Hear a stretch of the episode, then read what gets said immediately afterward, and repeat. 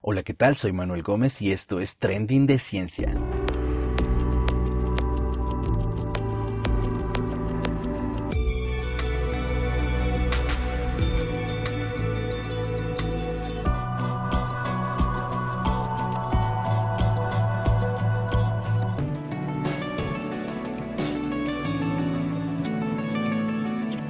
Saludos y abrazos a la distancia. Una vez más llegamos a ustedes para ofrecerles un nuevo capítulo de Trending de Ciencias, un podcast donde comentamos las noticias más relevantes de la ciencia y la tecnología. Perdón por el retraso de este capítulo, hemos tenido problemas con el prestador de servicio de Internet, pero ya está solucionado. En realidad me dejaron sin Internet. Pero esta semana les contamos noticias sobre suplementos para perder peso que son una mentira total, nuevos hallazgos sobre comportamientos de arañas. El ser humano envejece en tres etapas. Los primeros hallazgos de la sonda solar. Aceites esenciales que envenenan. Y un nuevo modelo sobre el oxígeno de la Tierra. Esto es Trending de Ciencia. Quédense aquí, no se muevan, que esto comienza. Y bien, vamos con nuestra primera noticia. Y la ciencia ha demostrado que estos cinco suplementos para perder peso son una falacia, una mentira total. Cuando nosotros buscamos en Google pérdida de peso comienza un desafío para poder distinguir entre hechos de ficción y cosas que realmente puedan funcionar.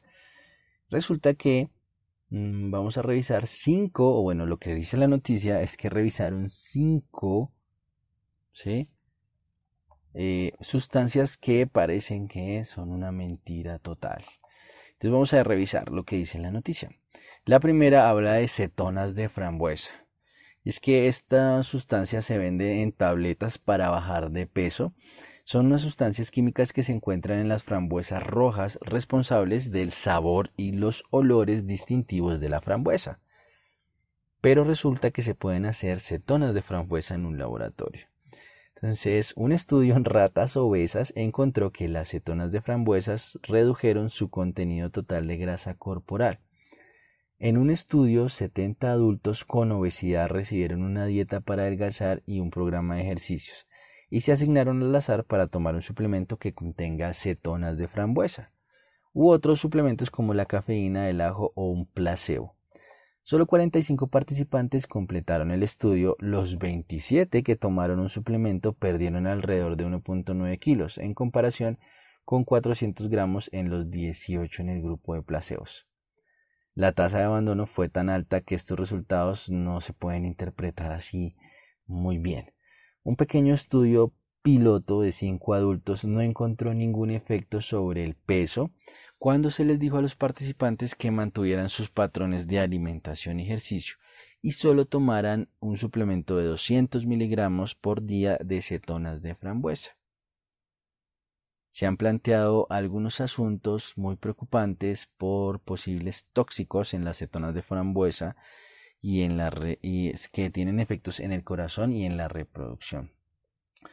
Entonces el veredicto aquí es que parece ser que no tiene mucho efecto y lo que dice el artículo es que más bien gaste su dinero en alimentos que contengan ese tipo de sustancias, más no en las pastillas ya sintetizadas de los laboratorios farmacéuticos. El segundo producto evaluado es el polvo de té verde matcha. Resulta que este es un té verde hecho de hojas de Camellia sinensis, una planta de té que se procesa eh, como un polvo verde y se puede mezclar en líquidos o alimentos. Antes de cosechar las hojas, la planta de té se pone a la sombra durante algunas semanas, lo que aumenta el contenido de teanina y cafeína. Ningún estudio ha probado el efecto de este té en la pérdida de peso, y una revisión de esos estudios que usaron preparaciones de té verde para bajar de peso durante 12 semanas encontró una diferencia mm, según el país. Estos estudios realizados fuera de Japón, las personas que consumen té verde no perdieron más peso que el grupo control. En los ocho estudios realizados en Japón, la pérdida de peso promedio varió de 200 gramos a 3.5 kilos a favor de la preparación de té verde. Pareciera que este té verde solo funciona en japoneses. No hay estudios que prueben si el té, este té verde matcha, acelera la pérdida de peso y parece que solo funciona en japoneses. Veredicto, no, no sirve para bajar de peso mucho. Tercera sustancia, suplemento de garcinina camboya. La garcinia, perdón, garcinia camboya es una fruta tropical que contiene una gran cantidad de ácido hidroxítrico ácido hidroxicítrico, que dice que se ayuda a perder peso.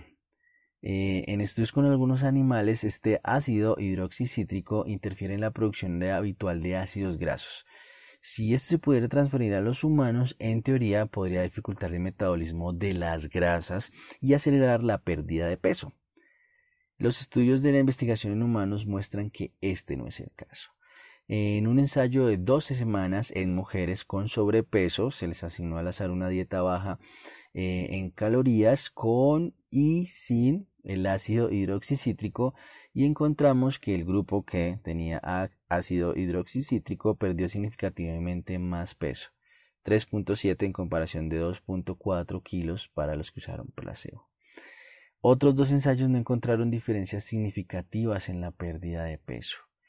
Una prueba de 12 semanas en 135 hombres y mujeres no encontró diferencias en la pérdida de peso entre ambos, entre placebo y entre el grupo del, del ácido hidroxicítrico.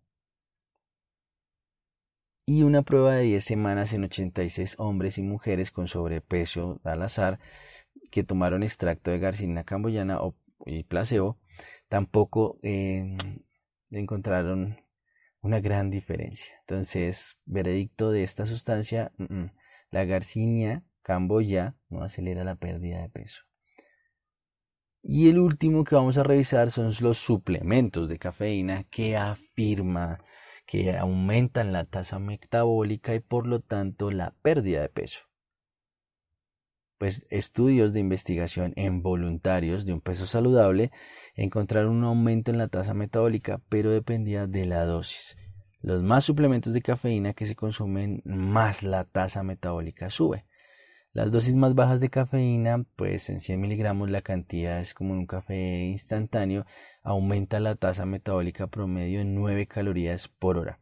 Mientras que una dosis de 400 miligramos, que es más o menos lo equivalente a 2 o 3 tazas de café, aumenta la tasa metabólica en 34 calorías por hora durante 3 horas. Entonces, con estos datos, pues cogieron adultos obesos que recibieron suplementos de cafeína en una dosis de 8 miligramos por kilo de peso corporal y hubo un aumento de la tasa metabólica casi el 16% durante 3 horas.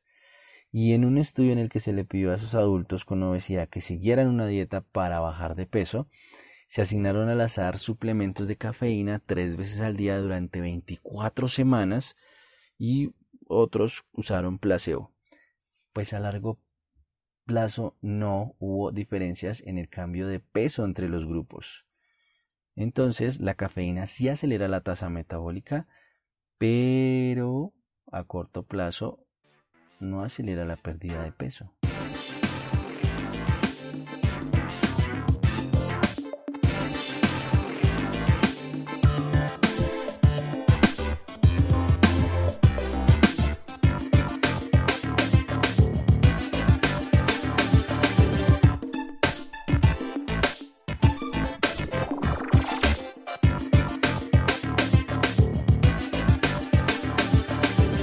Vamos con nuestra segunda noticia, el espeluznante hallazgo de arañas gigantes en Australia y nuevos comportamientos. ¿Hay algo peor que encontrarse con una araña gigante? Pues el problema no es encontrarse una, sino muchas arañas gigantes. Pues esto básicamente pasó en Australia, en un hecho que tiene como consternados a los científicos. Porque según informó la organización Bush Heritage de Australia, un grupo de trabajadores de la Reserva Natural de Monje Bob llevan un largo tiempo trabajando en repoblar con nuevos árboles la zona, algo que es vital para las especies que habitan en este lugar. Una de estas son las zarigüeñas pigmeas, las cuales todavía no pueden anidar porque los troncos de los nuevos árboles no tienen suficiente grosor, por lo que estos investigadores armaron unos cajones para que estos animales se puedan reproducir. Sin embargo, para sorpresa de estos especialistas, al ir a revisar en una inspección se dieron cuenta que no solamente estaban viviendo allí los dueños de casa, sino que también unos espeluznantes intrusos, arañas Huntsman, Arañas Huntsman. Estos arácnidos, también conocidos como arañas cangrejos gigantes o arañas de la madera, las cuales pueden llegar a medir 15 centímetros y quienes también viven en los troncos por los que padecieron los mismos problemas que las arigüeyas, así que llegaron allí a habitar estas cajas para las arigüeyas. Entonces, en la foto, se las dejo, les dejo en el link la foto para que la puedan observar. Se van a dar cuenta de la gran cantidad de arácnidos que llegaron a vivir en estos cajones, un hecho que llamó mucho la atención de los especialistas quienes determinaron que allí habían dos tipos de arañas del género de Lena, o sea, habían dos especies distintas. Y ambas especies mostraron una tolerancia extremadamente alta entre ellas, lo cual es muy inusual para las arañas, incluso para las arañas sociales. La investigación indica que esta convivencia se relaciona con la disponibilidad de retiros y que la tolerancia extrema conduce a una capacidad para compartir el recurso escaso. Los, mismos los, miembros más grandes de un grupo incluso comparten alimentos con los más pequeños, dicen los investigadores. De esta manera, entonces, eh, estos hábitats disponibles en la reserva son muy escasos las arañas se encuentran trabajando en conjunto para compartir recursos y dándole a cada una de ellas la oportunidad para crecer y poder sobrevivir. Un extraño comportamiento muy social en este tipo de arañas entre dos especies por culpa de disponibilidad del hábitat. Hay que sobrevivir o se adaptan o se extinguen.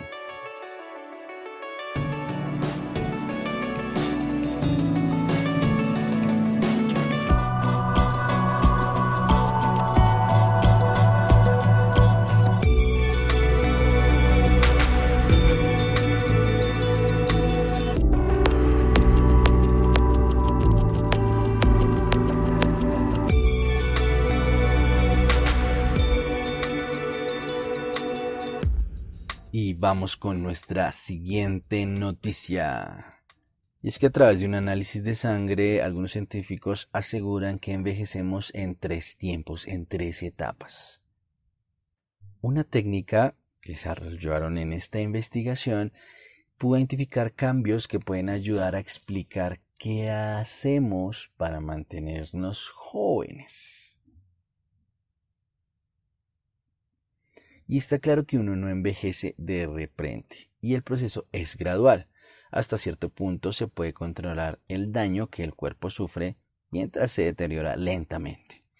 Lo que es una sorpresa es que los primeros signos de que uno está envejeciendo pueden detectarse a los 34 años, según la conclusión de este equipo de investigadores dirigidos por los científicos de la Universidad de Stanford en California.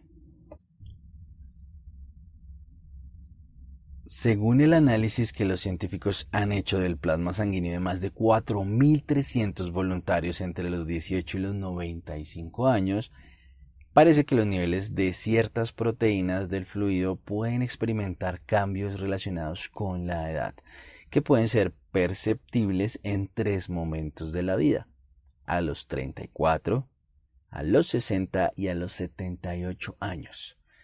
Las variaciones no son sorprendentes cuando se refieren a los 60 a los 78 años, porque a los 60 comienzan a manifestarse algunas enfermedades relacionadas con la edad y se nota un deterioro físico y en algunos casos un deterioro cognitivo.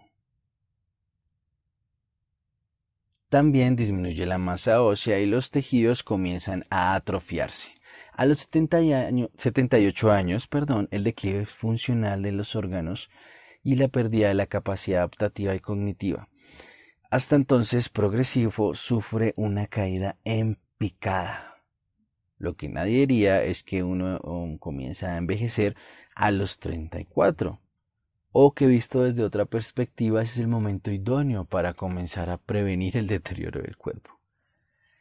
Al margen de esta conmoción que puede provocar este tipo de análisis o esta información, lo interesante de la investigación de los científicos de Stanford es que cuál es la utilidad terapéutica que podemos extraer de estos tres cambios en las proteínas presentes en la sangre.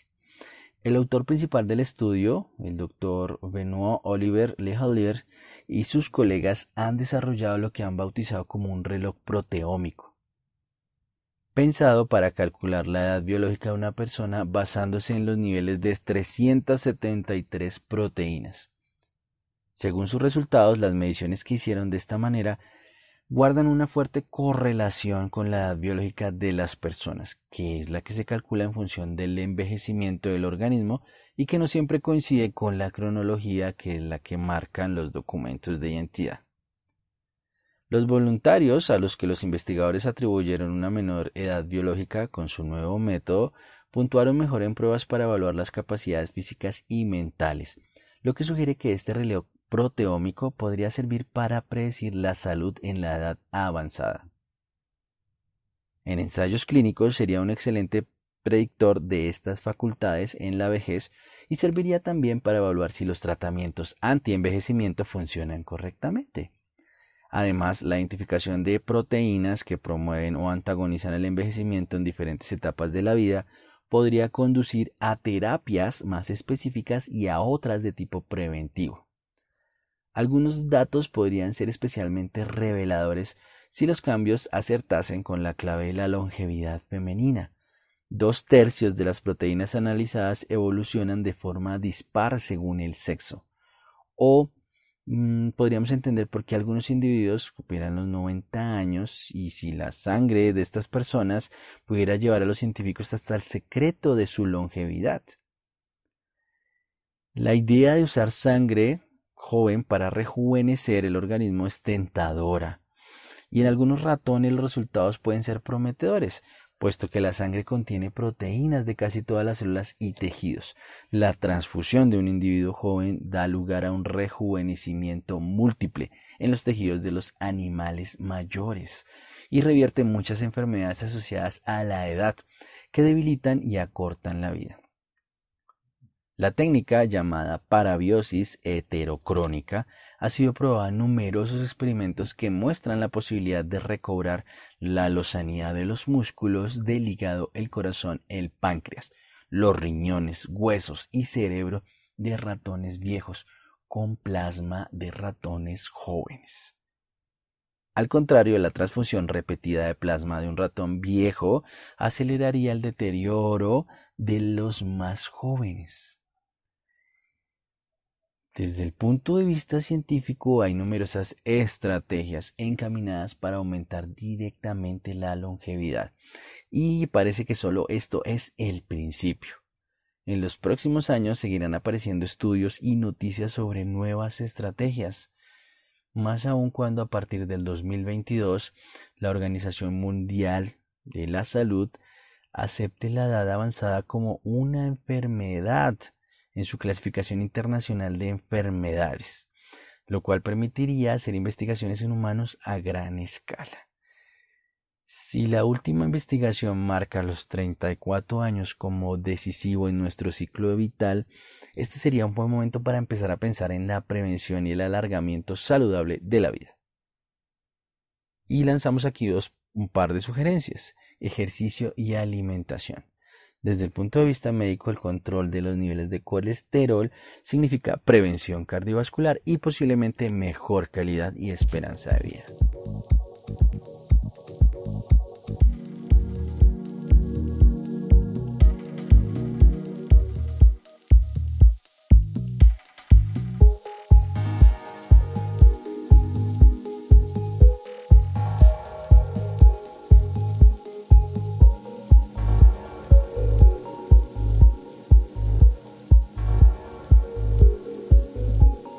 Vamos con la siguiente noticia. Los primeros hallazgos de la sonda solar de la NASA. y esto está sorprendiendo a los científicos con unas vistas inusualmente próximas de nuestra estrella. Y es que resulta que los científicos publicaron estos primeros resultados de la misión y observaron explosiones de partículas de energía que nunca se habían visto antes a una escala muy pequeña. Además de revisar similares cambios en el campo magnético que parecen dominar los vientos solares. Nicola Fox de la NASA comparó este inesperado fenómeno de retroceso con el restallido de un látigo. Es sorprendente y es difícil no pensar que, de algún modo, son importantes en todo el problema, señaló Stuart Bale, de la Universidad de California, Berkeley, que formó parte del equipo. Los investigadores dijeron también que por fin tienen evidencia sobre la existencia de una zona libre de polvo en torno al Sol.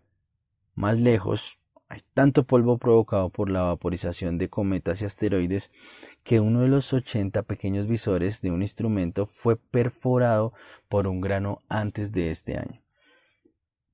Lanzada en el 2018, la sonda Parker se ha acercado a 25 millones de kilómetros del Sol y se aproximará cada vez más hasta los 6 millones de kilómetros en los próximos 6 años ha completado tres de las 24 órbitas y se sumergió en su corona o atmósfera superior. El objetivo de la misión es arrojar luz sobre algunos de los misterios que rodean al astro Sol. Los hallazgos fueron publicados en la revista Nature eh, y creo que a medida que la sonda se acerque más a su objetivo, el Sol va a pasar por una fase muy activa por lo que debemos esperar resultados aún más emocionantes que lo que acaban de descubrir. Les dejo el link en la descripción para que lo puedan revisar y verificar ustedes mismos.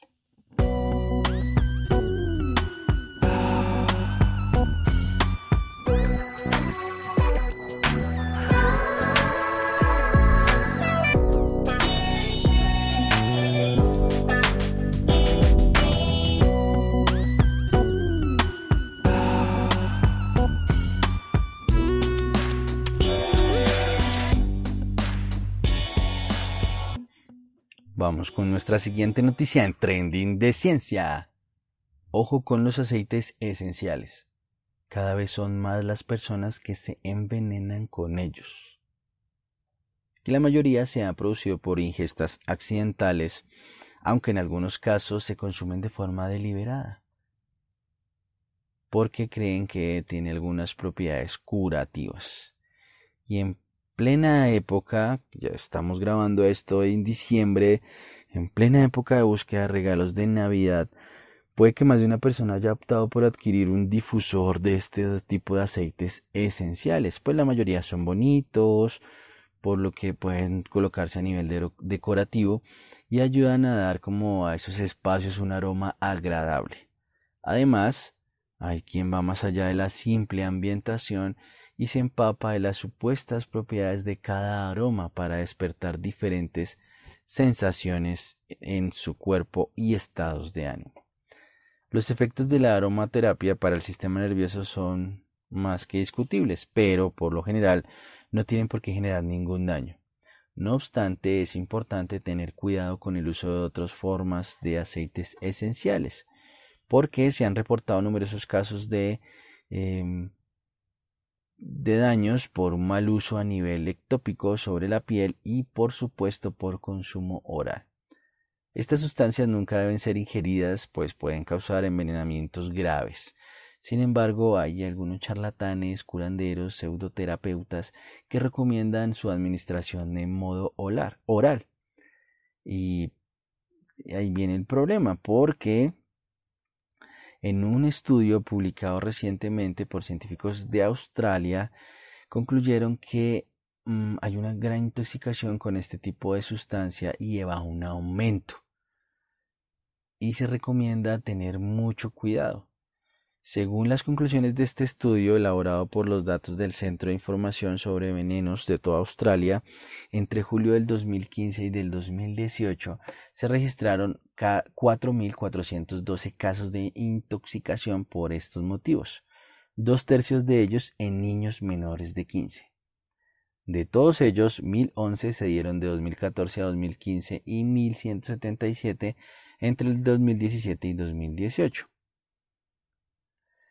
Esto supone un incremento del 16% comparado con algunos accidentes o estadísticas de Estados Unidos y Europa.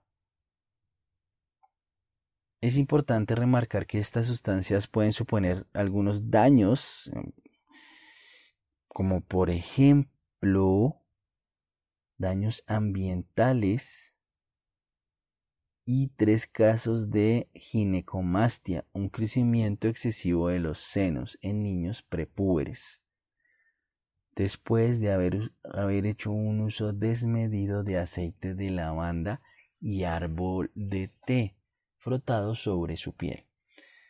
Según estas conclusiones de los científicos, Ambos aceites tenían actividad estrogénica y antiandrogénica, lo cual quiere decir que refuerzan los efectos de las hormonas mayormente femeninas e inhiben las hormonas masculinas.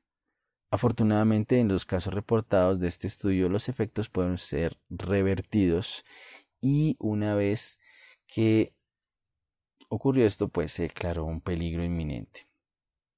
Algo similar ocurre con los aceites presentes en sustancias como el Vaporup, que en un estudio que se publicó en el 2009 en la revista Chest se describió que su administración en hurones aumenta la secreción de mucosidad y la inflamación de las vías respiratorias. Esto pues al tratarse de animales con grandes similitudes a los humanos, pues a nivel respiratorio, indicaría que se debe evitar su uso en niños menores de 2 años. Las propias marcas distribuidoras de esto avisan en el etiquetado, por lo que no están engañando a sus consumidores. Sin embargo, pues muchas personas siguen usándolo en bebés y en niños pequeños a pesar del riesgo. Y esta noticia es para que tengamos cuidado con los niños, porque cualquier aceite esencial o producto que incluya esto puede suponer un riesgo si no se sabe usar de forma correcta. Entonces, hay que evitar ingestas de forma accidental, hay que evitar que puedan causarle daño a sus vías respiratorias o a sus zonas muco, a sus mucosidades.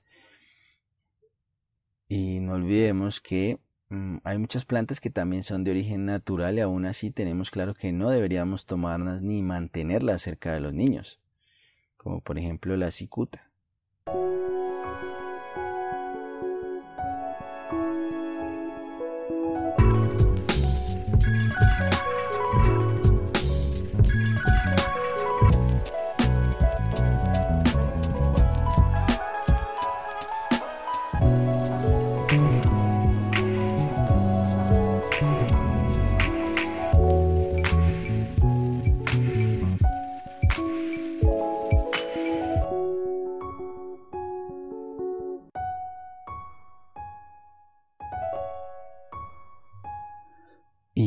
Con nuestra última noticia. Y una nueva investigación apunta que la oxigenación de la Tierra mm, podría haber sido impulsada o generada por un proceso diferente. Es que la oxigenación de la superficie de la Tierra transformó el planeta en un refugio habitable para toda la vida tal cual como la conocemos. Pues de no haber sido esto, mm, no hubiésemos concebido la vida. Y resulta que aquí estamos hablando de un nuevo modelo en donde los científicos afirman que fue gracias al movimiento tectónico y a un gran proceso que denominan retroalimentación biogeoquímica global. Esto es una investigación eh, publicada en Science. Los hallazgos tienen implicaciones para la comprensión de la evolución de la vida en la Tierra y quizás en otros planetas. Hace más de 2.000 millones de años, los niveles de oxígeno en la atmósfera y los océanos de la Tierra comenzaron a aumentar y con ello comenzó la evolución de la vida animal de forma progresiva y compleja. Se considera que el camino progresivo hacia la oxigenación se produjo en tres pasos principales. El gran evento de oxidación, el evento de oxigenación neoproterozoica y el evento de oxigenación paleozoica. Si bien se han, avanzado varias, se han lanzado varias explicaciones biológicas y geológicas para estos incrementos graduales de oxígeno, los eventos de oxigenación geológicamente rápidos pero raros no corresponden a procesos tectónicos o evolutivos externos conocidos. Ahora, el investigador de posgrado en la Escuela de la Tierra y el Medio Ambiente de Leeds del Reino Unido, Lewis Alcott y sus colegas sugieren que la oxigenación escalonada de la Tierra puede explicarse mejor por retroalimentación interna dentro de procesos biogeoquímicos a largo plazo. Usando un modelo teórico, identificaron un conjunto de retroalimentaciones biogeoquímicas internas que involucran los ciclos globales del fósforo, carbono y oxígeno, que son capaces de generar cambios rápidos en los niveles de oxígeno en el océano y en la atmósfera. Basados solo en la oxigenación gradual de la superficie de la Tierra con el tiempo, el modelo produjo el mismo patrón de tres pasos observado en el registro geológico y no requirió ningún avance biológico más allá de las simples cianobacterias fotosintéticas. Los hallazgos aumentan drásticamente la posibilidad de mundos con alto oxígeno en otras partes del universo. Esta investigación realmente prueba nuestra comprensión de cómo la Tierra se volvió rica en oxígeno y por lo tanto pudo apoyar la vida inteligente. Según este trabajo, parece que los planetas oxigenados pueden ser mucho más comunes de lo que pensábamos anteriormente, porque no requieren avances biológicos múltiples o muy poco probables, o acontecimientos fortuitos de la tectónica. Entonces, vamos migrando a un paradigma de que nos surgió el oxígeno por, ese, por, esos tres, por una necesidad biológica, sino por un intercambio de retroalimentación en los ciclos biogeoquímicos del fósforo, del carbono, del oxígeno, del azufre.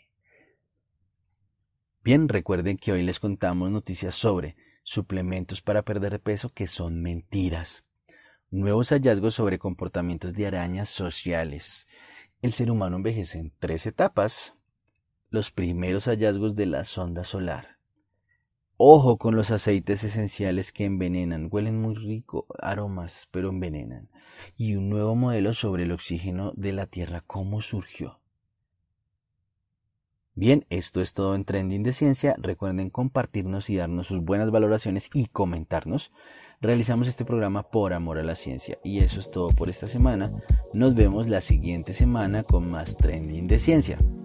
Bueno, si el que me da el servicio de internet no me lo vuelve a quitar. Abusivos. Chao.